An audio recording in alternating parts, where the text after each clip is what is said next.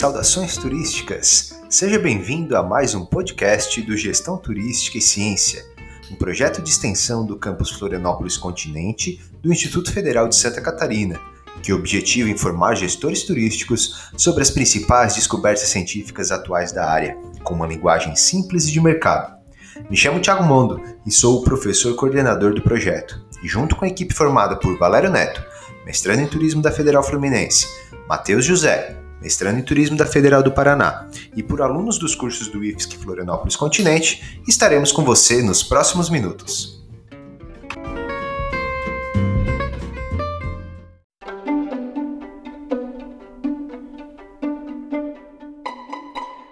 Pessoal, hoje a gente vai falar sobre comportamento do consumidor no turismo.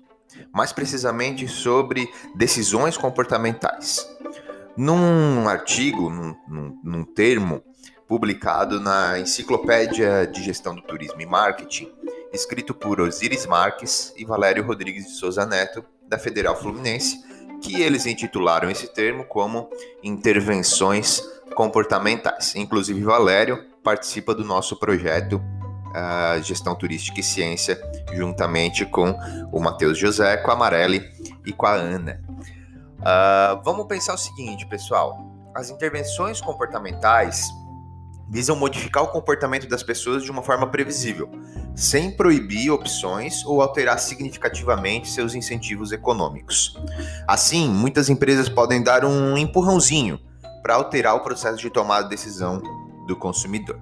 Pensando nisso, Valério e Osiris desenvolveram um modelo conceitual aplicado à tomada de decisão para demonstrar a efetividade de tais intervenções comportamentais no turismo.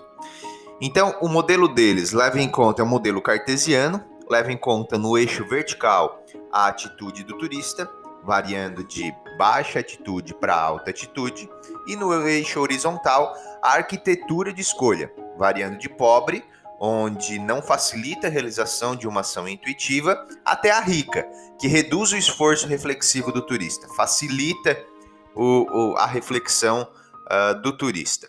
E, a, e tem a curva de esforço, onde vai ter a relação entre a atitude e a comodidade na tomada de decisão.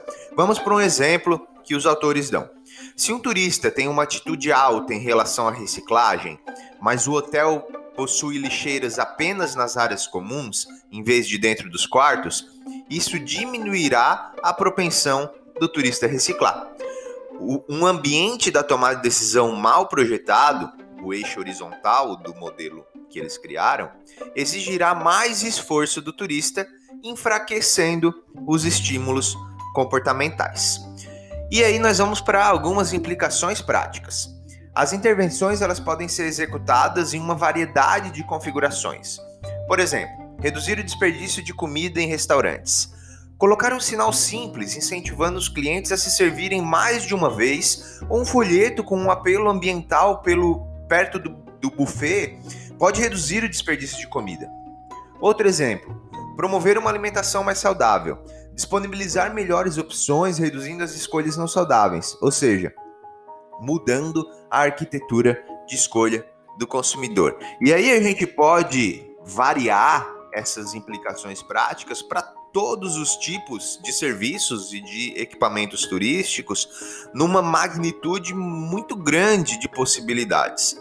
Entender que facilitar a escolha, facilitar a arquitetura, a arquitetura de escolha e ter um apelo forte para essa escolha, ou seja, a atitude, vai promover um pensamento mais intuitivo e intervenções mais efetivas. Lembra do empurrãozinho? É isso, a gente vai ter um empurrãozinho mais efetivo para que o consumidor tome uma decisão mais aderente à visão do empreendimento. Seja essa visão, como a gente citou nos exemplos, de reciclagem, de sustentabilidade, de desperdício de comida, ou até mesmo decisões mais econômicas, mais mercadológicas. Quer intervir positivamente no comportamento do seu consumidor?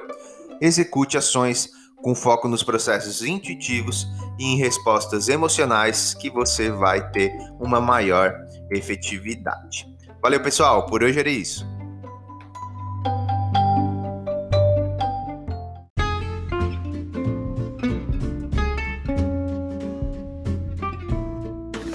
Pessoal, semana que vem tem mais.